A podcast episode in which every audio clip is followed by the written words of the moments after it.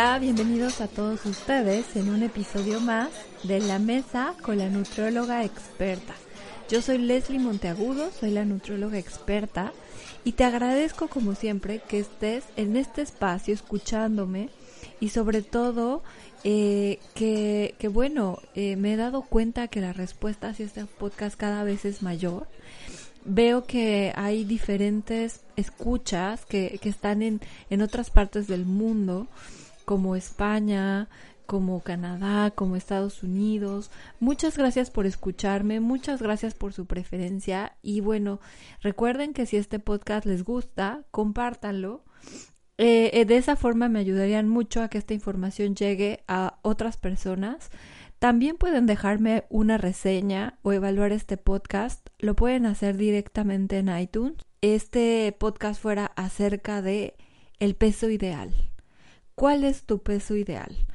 Porque en realidad, bueno, eh, es un tema en consulta.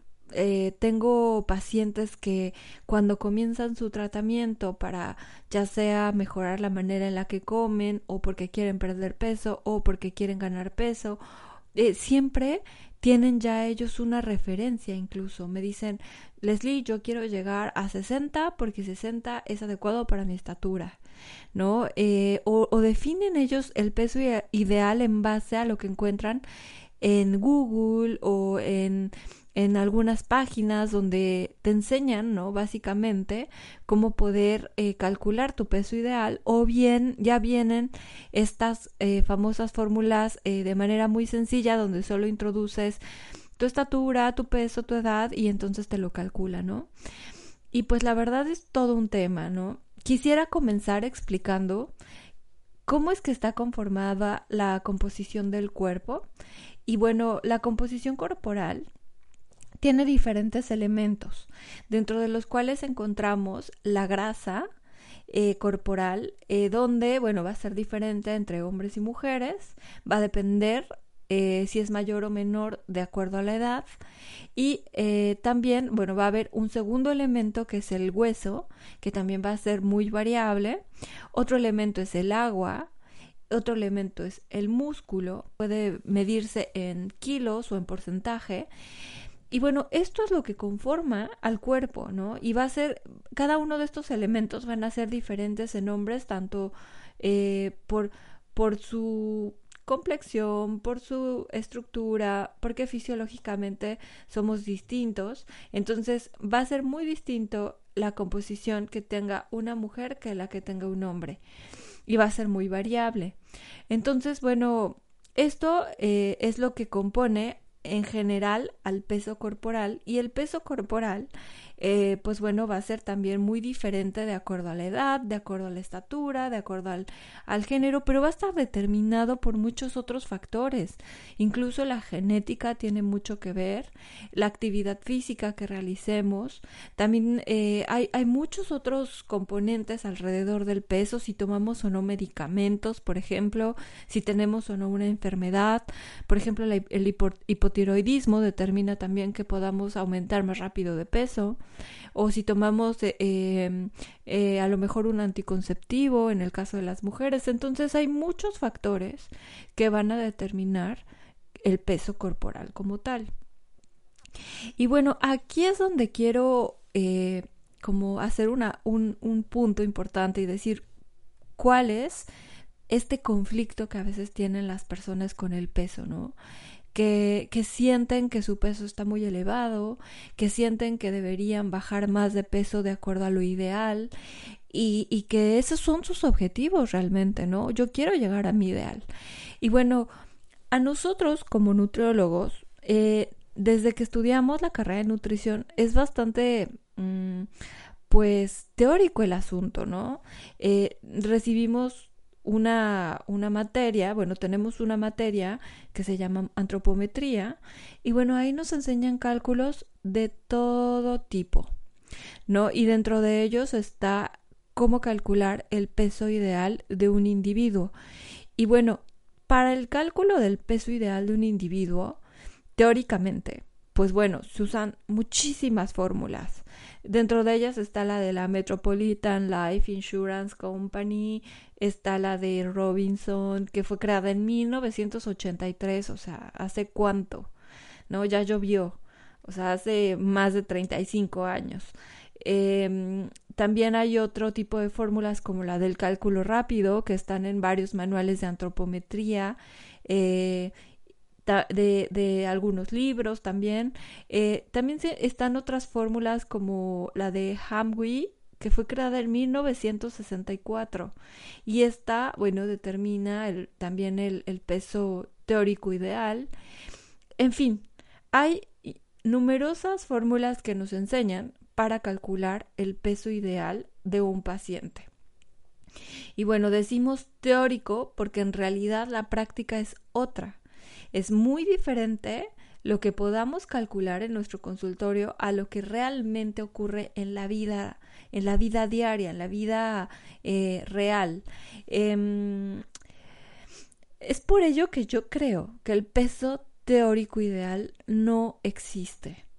Y bueno, lo que estoy diciendo, si me están escuchando algunos nutriólogos, seguramente algunos pensarán, ¿qué le pasa? O sea, es todo lo que estudiamos en la carrera, eh, cómo se atreve a decir que no existe y, tal vez tenga algunos eh, escuchas, radioescuchas que me estén eh, diciendo, bueno, sí, yo soy nutriólogo y yo creo que tampoco existe, ¿no? Habemos esta, pues bueno, esta, esta forma de ver las cosas que, que va cambiando a lo largo del tiempo. Quiero decirles que yo eh, llevo más de 11 años de práctica clínica y comencé usando estas fórmulas en mi consultorio. Y entonces con, con el paso del tiempo me fui dando cuenta que el uso de este tipo de fórmulas en realidad no es aplicable a la vida diaria. Y aquí es donde quiero comenzar a explicarles, ¿no? Eh, ¿Por qué no es aplicable a la vida diaria? Bueno, definiendo el peso ideal es de acuerdo a lo que dice Wikipedia, es un peso corporal que confiere mayor esperanza de vida a una persona. Y para el cálculo del peso ideal se han desarrollado una serie de fórmulas matemáticas y, también tablas según estudios poblacionales. Esa, esa es la, la definición de peso ideal. Pero, hablando realmente de qué es el peso ideal, pues bueno, debo decirles que, que tengo, tengo mm, esta forma de trabajar en la que cuando tengo un paciente frente a, frente a, mí y quiere comenzar a establecer sus, sus metas, sus objetivos, hacia dónde quiere llegar, bueno, siempre les pregunto, dime cuál es el peso mínimo que has alcanzado y en el cual te sientes bien. O dime ¿Cuál es el peso donde siempre te has mantenido y donde tú te sientes bien? Entonces ellos me responden, bueno, eh, tal vez, eh, bueno, cuando yo tenía 18 años, pues pesaba 50 kilos y entonces ahí me sentía súper bien. Pero no es el peso actual. Eh, si el paciente ese peso lo tenía hace 10, 15 años, pues el peso va a evolucionar, va a cambiar. El cuerpo cambia, eh, en hombres y en mujeres. La acumulación de grasa se va, va siendo más evidente, por ejemplo, en mujeres eh, en que comienzan, por ejemplo, la etapa de la menopausia, pues la grasa abdominal comienza a ser más prominente, la composición corporal cambia, el peso corporal cambia y hay muchos factores, no solo la menopausia, sino muchos factores que van a hacer que el peso cambie, que el peso evolucione, que el peso sea diferente a lo que teníamos cuando teníamos 18 años. Entonces, el peso ideal no es el peso que teníamos cuando teníamos 18 años y cuando íbamos en la prepa, ¿no? O ya íbamos a entrar a la carrera. Ese no es el peso ideal. El peso ideal realmente es el peso donde los últimos años, tal vez la referencia pueda ser 3, 4 años, hemos estado en ese peso, nos hemos mantenido y nos, sentimos bien. Entonces, nosotros mismos podemos darnos cuenta, hacer esa reflexión, hacer esa, ese análisis de dónde nos hemos eh, mantenido. En algunos eh, otros, en otro contexto, en la pérdida de peso, durante la pérdida de peso, hay algo que se llama set point, que es el, es el peso donde llegamos y donde el cuerpo ya no baja más, ya no puede bajar más y se mantiene, incluso estando en una dieta de restricción calórica. Entonces, esto hace que eh, pues el, cuerpo siga trabajando eh, de la misma manera muy bien y que ahí se mantenga, se mantenga, se mantenga y no haya más pérdida de peso. Esa puede ser una señal donde el cuerpo ya está trabajando adecuadamente y no requiere más restricción calórica. El cuerpo es muy sabio, incluso em, durante un proceso de pérdida de peso nos podemos dar cuenta en dónde nos sentimos bien y dónde el peso ya no cede, ya se queda ahí. Eh, esa es una señal, eh, yo le llamaría biológica. ¿No? Fisiológica también, donde, donde ya nos está diciendo el cuerpo hasta aquí, yo ya no quiero perder más, yo estoy bien aquí, yo puedo trabajar bien aquí, ¿no? Y no llevarlos a un peso que no les corresponde, sino hay, hay que revisar muy bien eso durante un, durante un tratamiento, ¿no? Si es que se trata de lograr un peso mucho más adecuado. Y donde según la teoría, bueno, eh, pues eh, vamos a prevenir ciertas enfermedades, ¿no? Y, vamos a disminuir el riesgo a, morir más rápidamente, ¿no? Entonces, eso es lo que dice la teoría. Pero bueno, mm, como les digo, el peso ideal no existe.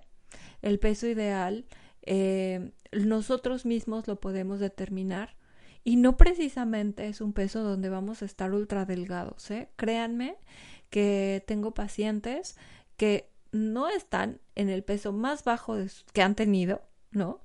Y ahí se mantiene su cuerpo de acuerdo a su edad, de acuerdo a su condición fisiológica, ajá, o sea, de las funciones que tiene su cuerpo, o de enfermedad, ¿no? O de salud, o en la etapa de la vida en la que nos encontremos y va a ir cambiando a lo largo del tiempo. El peso cambia a lo largo del tiempo. Eso es muy importante que lo sepas y es muy importante que te mentalices, ¿no? Que te mentalices y que te des cuenta que también el peso va, va a variar de acuerdo a muchísimos factores, como lo mencioné en un principio. Y de esta forma, pues te vas a sentir incluso pues más tranquilo o más tranquila, más liberada, porque a veces no sé si te ha pasado que tu relación no es muy buena con la báscula, ¿no? Que te estás peleando con la báscula porque no pesas lo que tú quisieras pesar en tu mente y en tu mente estás registrando un peso mucho más bajo. Eh, o que cada que te pesas no bajas de peso, ¿no? O quieres subir y la báscula sigue igual o tienes miedo a pesarte ya incluso porque te da, te da terror subirte a la báscula y ver que no, nada más no cambia, no cambia ese número, ¿no? O eh, incluso eh, me atrevo a decir muchísimo que estamos en, un, en una sociedad donde todo gira alrededor del peso y de la delgadez. Eso es una realidad. Entonces, el peso es un elemento muy importante en la vida de las personas y entonces cuánto pesas va a determinar si eres feliz, si no eres feliz, ¿no? Si, si vas a conseguir novio o no vas a conseguir novio, si vas a entrar en el vestido o no vas a entrar en el vestido, si te vas a sentir plena, satisfecha, exitosa eh, y todo lo positivo que quieran Y todo eso va en función al peso. Entonces, debemos empezar a realmente quitarle ese peso al peso. Dejar de pensar que el peso no va a determinar nuestra vida o va a determinar nuestro estado de ánimo. Porque hay muchos mitos alrededor del peso. Demasiados mitos alrededor del peso. Uno de ellos, por ejemplo, es bajar kilos de más es lo más importante, ¿no? O sea, entre más kilos bajes es lo más importante. Es completamente falso, porque es tan subjetivo el peso, como ya lo mencioné, tiene tantos componentes eh, que pues puedes haber bajado kilos de, de músculo o de agua y no precisamente kilos a costa de grasa corporal. Entonces, pues bajar más kilos de lo que de lo que a lo mejor tu mente desearía, pues no es lo mejor. Ahora, otro ejemplo de mito constante es si subes de peso, eso va a afectar a tu salud, vas a estar enfermo, vas a correr más riesgos. Ahora, ¿qué es lo que sucede? Que la obesidad sí está relacionada, está asociada a diferentes enfermedades como el síndrome metabólico, cáncer, hipertensión, solo por mencionar algunas, ¿no? Porque también hay, hay otras, hay muchísimas que están relacionadas a la obesidad. Sin embargo, la obesidad no es precisamente la causa. Puede, puede haber causas genéticas, puede haber otro tipo de, de factores que están ocasionando que se desarrolle esta o, esta estas enfermedades en general. Ahora, sí es un hecho también que existen personas delgadas que pueden tener enfermedades y que no precisamente tienen obesidad. Entonces, ahí nos damos cuenta cómo el peso pues no es no es el determinante de ciertas enfermedades, sino que también está está asociado, no, está relacionado, pero hay muchos otros factores ¿no? que nos van a hacer que desarrollemos una enfermedad, por ejemplo, la diabetes. La diabetes está asociada también a los factores heredofamiliares que tenemos, ¿no? A la genética por ahí. Los mexicanos estamos bastante condicionados genéticamente a desarrollar diabetes. Entonces, bueno, ahí podemos ver que no precisamente el peso es la causa, ¿no? Entonces, no, no es bueno generalizar en ese sentido. Con esto no estoy diciendo que la obesidad es sinónimo de salud. Ojo, ¿no? O sea, tampoco estoy diciendo eso, sino que la obesidad sí puede estar relacionada a otras enfermedades, pero no puede afectar directamente tu salud en todos los casos. Tengo pacientes que tienen, tienen eh, sobrepeso, obesidad, ¿no? Ya están en esa línea de acuerdo al índice de masa corporal que es otro tema porque también es muy subjetivo este indicador. Y, y, están completamente sanos, o sea, no tienen ningún problema a nivel metabólico. Eh, y bueno, el único, la única situación es que pesan más y cuando vemos su composición corporal, pues vemos que son personas grandes, que son personas de cuerpos anchos, que son personas que han heredado esta complexión. Entonces ahí está el caso, el que ejemplifica lo que acabo de decir.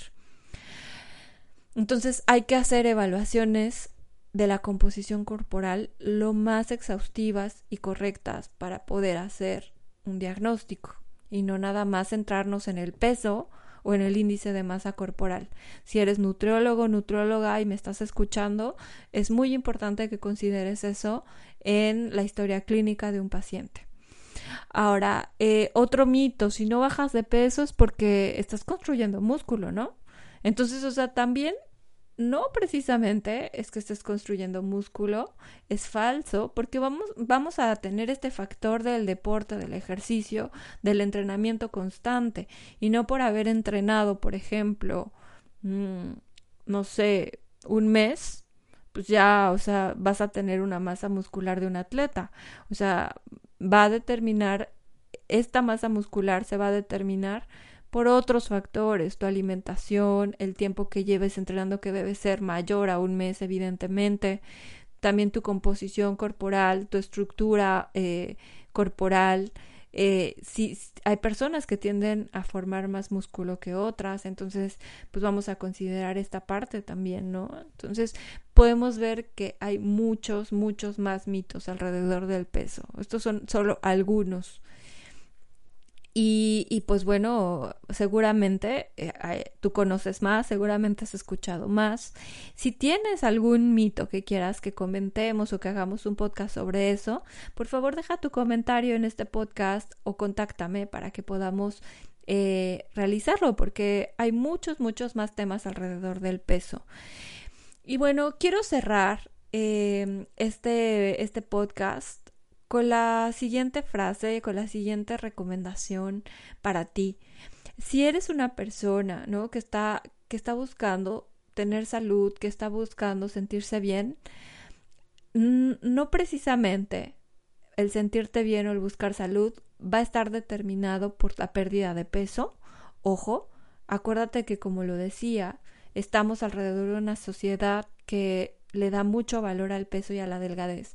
Entonces, estar delgado o delgada no va a determinar tu éxito, tu salud, tu felicidad y muchos más aspectos a los que a veces creemos que el peso lo, lo, va, lo va a traer consigo como un regalo de Navidad, ¿no? O sea, si bajo de peso, entonces, pues ya, o sea, voy a sentirme súper bien, voy a verme súper bien, todos me van a decir, wow, te ves muy guapa, te ves muy guapo, ¿no? Entonces, eso va a mejorar tu, tu autoestima, ¿no? Y además te va, te va a decir, eh, pues, qué tanto vales como persona. Y no es así.